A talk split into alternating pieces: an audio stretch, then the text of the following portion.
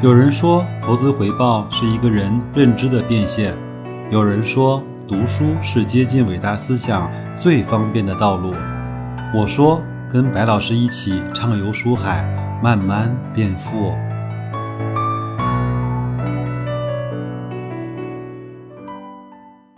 各位好啊，今天是二零二零年的十一月二十五号，是一个周三啊。我们继续来学习这一本投资第一课。从今天开始呢，我们一起来去学习一下周期的秘密啊。下面进入正文。记得经济学里啊有一个小故事，是说第一年呢，村子里的人都跑去种土豆。那么一个老头呢，看这么多人种土豆，没有人种花生，那他就去种花生。到了秋天收获的时候呢，土豆显然是供过于求的，村民们呢苦不堪言。要知道，烂在土地里也心疼，天天吃土土豆呢，也是一件很痛苦的事情。这个时候呢，村民发现，哎，老头的花生卖的却很好。第二年，村民都改种了花生。这个时候呢，老头发现大家都去种花生了，土豆又没人种了，于是老头又开始种回了土豆。这样的故事，我们就不需要再继续接着往下讲了。这样的故事呢，在各行各业其实都在上演。我们熟悉的就有钢铁、有色、煤炭、猪肉、航运、汽车、房地产等等，这些呢都是比较典型的周期性的行业。首先，我们认为这个周期啊是永远逃不开的，因为市场经济生来就是有周期的。从市场经济诞生的那一刻起，就无法避免发生全球性的或者是局部的。经济危机周而复始啊！现代的宏观经济理论呢，提供了各种各样的思路，支持政府通过货币、财政等这些有形的手段去进行逆周期的调节，以期呢不是去改变周期，而是去熨平经济周期的波动的幅度。这样的话，对经济、对民生可能会稍微的好一点。那为什么会有周期呢？因为市场经济的。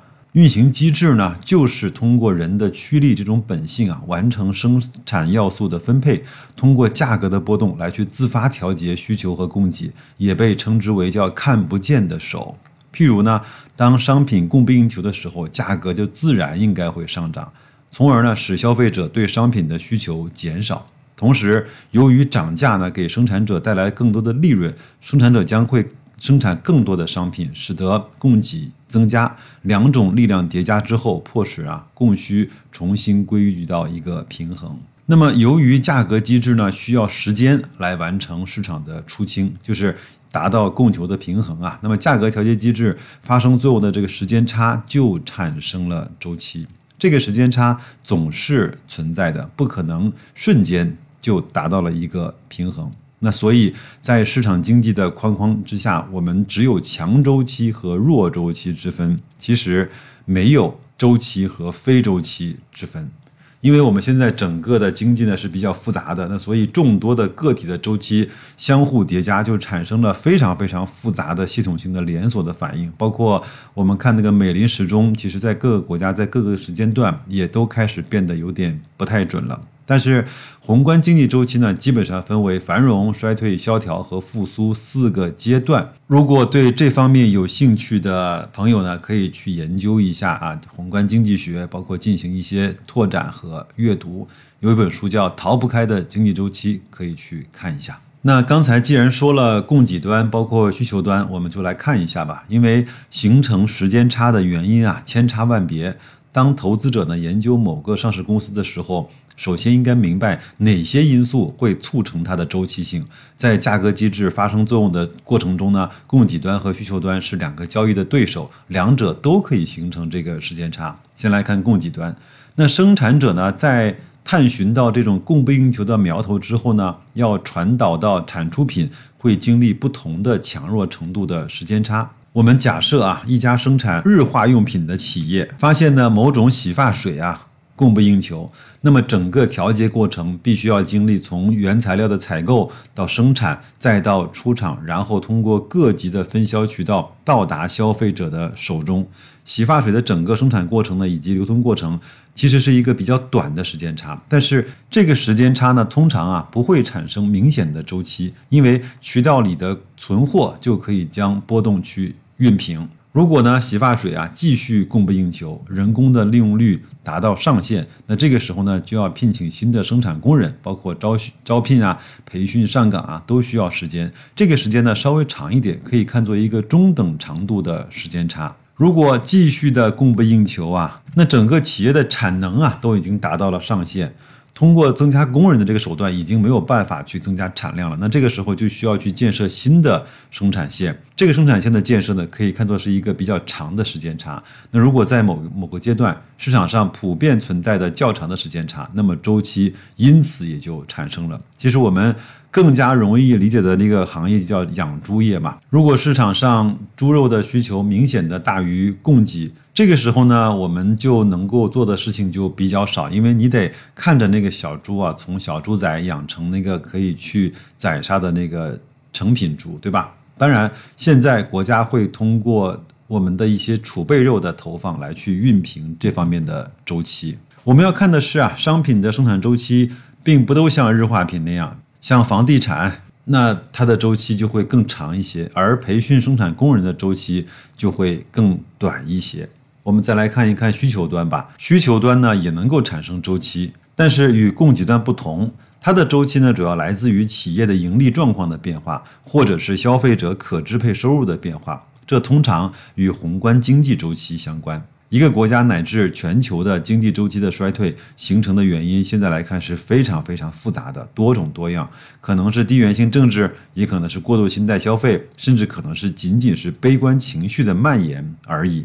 企业利润呢比较差。更倾向于节约开支以及降低成本，同时啊，裁员啊、减薪啊等一系列削减成本的措施，使得职工的收入减少或者是不稳定，那么就会造成了一个减少开支和消费的需求，或者是这样的一个预期。那反之呢，在经济景气的时候呢，则倾向于增加开支和消费。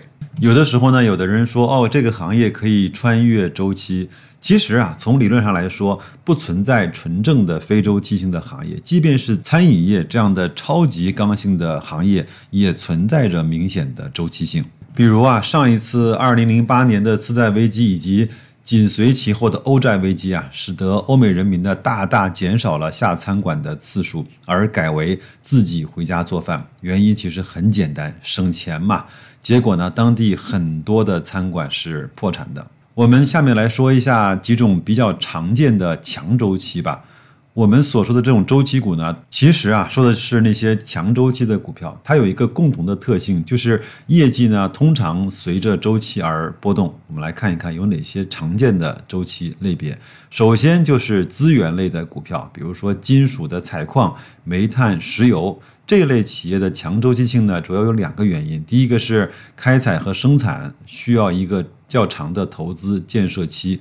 第二呢，作为整个国民生产的绝对上游，受到来自于下游企业需求变动的影响，而且这个影响非常非常的明显，有的时候重要程度甚至超过第一个原因。你看看我们这几年的油价一直是在跌跌的不休，对吧？这类周期啊，时间长达几年，有的时候呢甚至长达十或者是二十年。就像一九八三年之后。整个的油价是连续跌了十几，将近二十年，包括黄金啊，在一九七零年还只有三十五美元一盎司，然后呢就走出了长达十年的上升趋势，到一九八零年大幅的飙高到了八百三十五美元一盎司，这个时间之后呢，它就开始进入了长达二十年的调整周期。很长时间呢，就徘徊在二百美元到三百美元每盎司，一直到了两千年左右才见底。我们知道，最近一段时间，因为像新冠疫情啊，像美国大选啊这些很多不确定事件在一起呢，那黄金又成了一个避险情绪的主要的体现，已经涨到了两千美元一盎司，对吧？这里呢，作者给了一个吐血的提醒，我觉得提醒的非常好，因为一个周期啊，可能长达十年以上。如果你忘记这一点，那么投资者就很可能会暴露在自己不知道的风险当中。比如说，一类是呢，景气周期太长，投资者常常忘记了居然还有周期的存在，以为太平盛世会一直的持续下去。另一类呢，则是在衰退的过程中小看了衰退周期的长度。会告诉自己，这还能坏到哪儿去？这还能够坏多长时间？因此呢，不断有人投资者去抄底，结果一波一波的死在了抄底的路上。就像我跟大家以前说，我买了一些券商的 ETF，但是你要知道，两个大牛市之间往往是五年、六年，甚至是八年的时间。我不知道有谁啊可以耐得住这样的寂寞，用七八年的时间去做定投，去做筹码的收集，就等待那个一击制敌的机会。所以各位，你看，我很少给大家推荐像这样的周期。品种的定投或者是持有，因为我知道它很可能是一个漫漫熊图，它也很可能是一个凌厉的上涨。这两种情况呢，对很多人来说反倒不是一个特别好的投资经历以及一个经验的收集。我不知道各位啊，知不知道有一个指数叫？波罗的海干散货的指数，就是跑在大海上那些运货的这些船只的这个数量啊，包括通行的密度啊，形成了一个这样的指数。我记得在二零零四年这个指数最疯狂的时候，居然到了五千多点。那到了今年疫情的时候，二零二零年的四五月份啊，这个指数知道吗？跌到了三百点左右，整整跌到了百分之九十大几。所以，像这样的周期行业，我不知道哪些人可以有那样如此强大的心脏去陪伴它一路的涨涨跌跌。像这样的行业呢，当你听到了订单啊，已经都排到了两三年以后，要保持足够的警惕，因为这个时候它往往是月满则亏，水满则溢的时候。我们知道这个商圣啊，叫范蠡啊，他说。旱则资舟，就是在旱的时候呢，你要知道造船；涝则坐车，就是在下雨的时候呢，你要知道它天气一定会晴，你这个时候反倒要去做在干旱天气要跑的车。这就是要告诉你啊，要逆周期的去做一些布局和投资。下面呢，就是大额的耐用消费品，比如说汽车制造，它呢有几个特点。第一个呢是耐用，包括空调也一样，对吧？通常呢，人们好几年甚至是十几年才会更换一次。那房地产呢，如果拿来自住的话，其实也可以归为此类。第二呢是大额，大额呢是一个相对的概念，比如说你得花个几年的工资，那它当然是一个大额的概念。以前呢，电视机对我们来说也是一个大额的耐用品，但现在来看已经不能够算上大额了。想换你就去换，对吧？这种消费品的这种周期性呢，同样也来自于。供应端和需求端的方面的影响，这个我觉得我们都能够理解啊。景气周期，那消费者的支出和增长和未来的信心都会好嘛，那就敢买东西。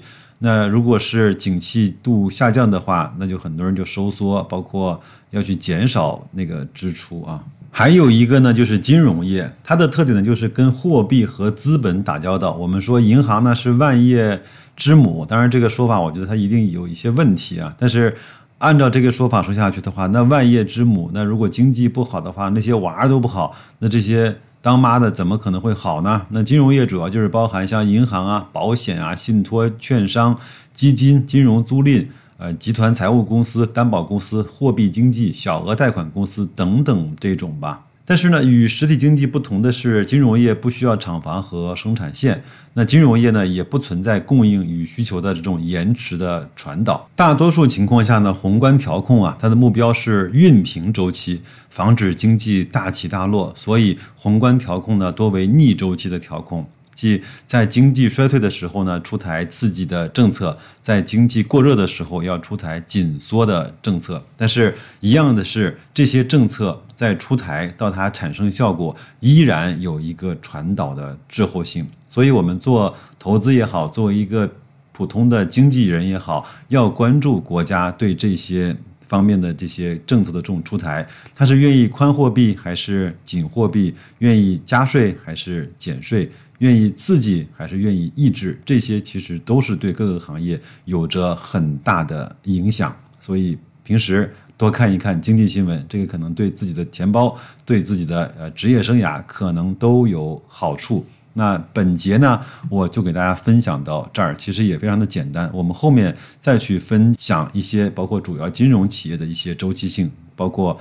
该怎么去啊？通过市盈率和市净率来去看周期股的买入和卖出，好吗？那我们下周再见。